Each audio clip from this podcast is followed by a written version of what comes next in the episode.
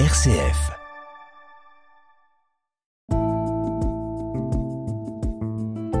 Regard chrétien sur l'actualité. Dorothée Scholz. Bonjour Martine Merzweller.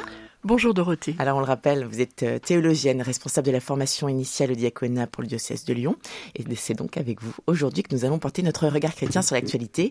Et je vous propose pour commencer de revenir sur les secours qui continuent de se mobiliser pour essayer de trouver des survivants, dix jours après le séisme meurtrier qui a frappé, on le rappelle, la Turquie et la Syrie.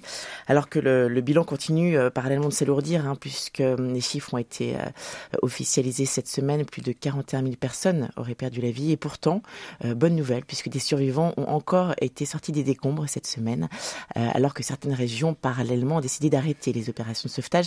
Alors quel regard portez-vous, euh, Martine, sur ce drame humain? Quel regard nous pouvons tous ensemble porter? Déjà, c'est effroyable. Donc, euh, c'est vrai, une grande compassion pour ce qui se passe en Turquie, en Syrie, où c'est beaucoup moins facile d'accéder.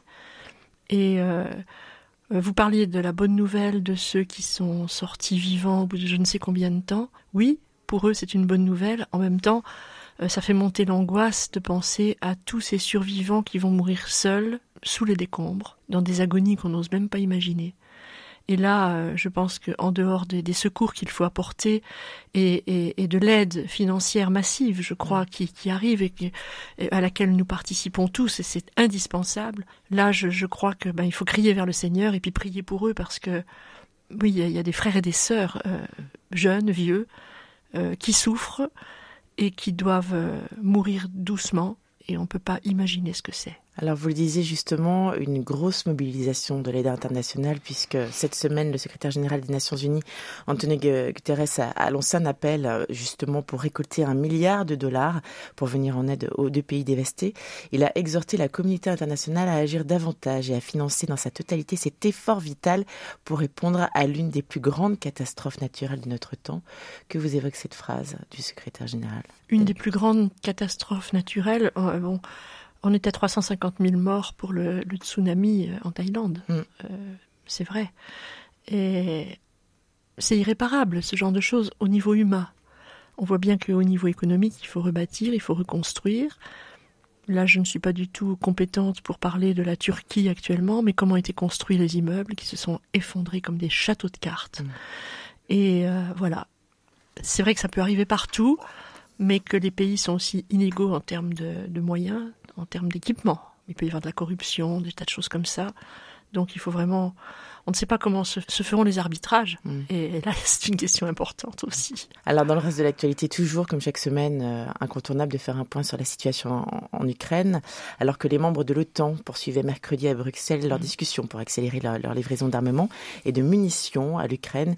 L'Ukraine qui insiste, elle, pour recevoir aussi des avions de combat afin de mieux résister à l'invasion russe. Alors, se pose un peu la, la question des conditions justes d'une guerre et peut-être le retour à, à la paix qui semble s'éloigner de plus en plus pour certains euh, observateurs. L'Ukraine nous met dans une, dans une situation complètement inédite parce qu'on voit qu'avec l'Ukraine, euh, on est à la veille d'un grand changement de, des équilibres internationaux. Euh, je lisais dans la Croix hier, je crois, effectivement qu'on on arrive vers une confrontation entre les démocraties et les autocraties. Et c'est un point qui est extrêmement important parce que les démocraties sont en Occident, principalement, et les autocraties, si on compte la Russie, la Chine, euh, beaucoup de pays d'Afrique, euh, d'Asie du Sud-Est ou d'Amérique latine, on, voit le déséquilibre qui est en train de s'amorcer. On voit aussi un autre déséquilibre, c'est que l'ONU, qui avait, qui avait été la, la, grande espérance mondiale, plus jamais la guerre, avait dit Paul VI et, les Nations Réunies, que l'ONU est maintenant complètement paralysée, puisque les pays belligérants, Russie et Chine, ont droit de veto.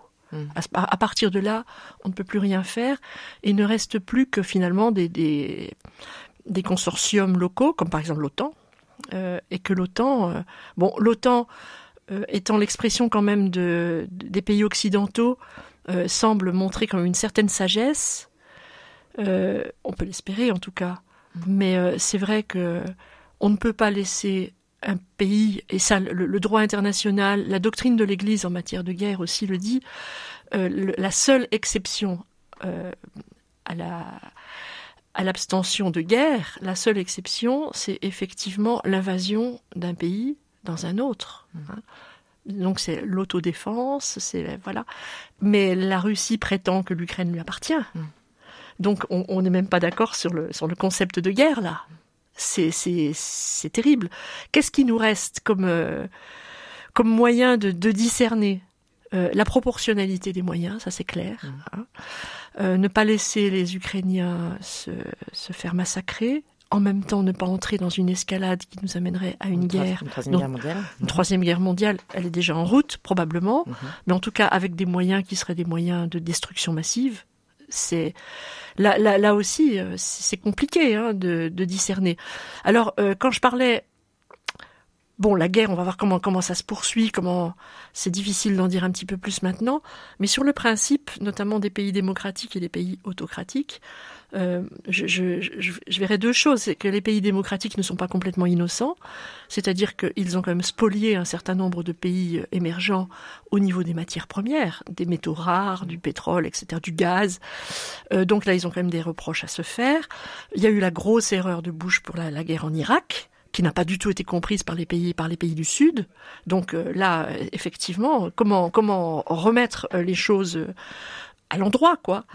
Mm. du côté des pays autocratiques, on voit bien, ils ont tiré leur épingle du jeu à partir de l'Occident, avec une corruption massive, des oligarchies qui s'enrichissent, et bon, on voit bien aujourd'hui qu'on est à la veille d'une situation qui est peut-être pire que celle de la guerre froide. Je relisais tous les critères euh, catholiques euh, concernant la guerre et je me disais mais comment les mettre encore euh, en œuvre dans une situation aussi compliquée? Et là, bah oui. Écoutez, merci beaucoup, Martina Zweller, de nous avoir éclairé par votre regard chrétien. On vous souhaite un très très bon week-end. Merci beaucoup. Merci à vous aussi.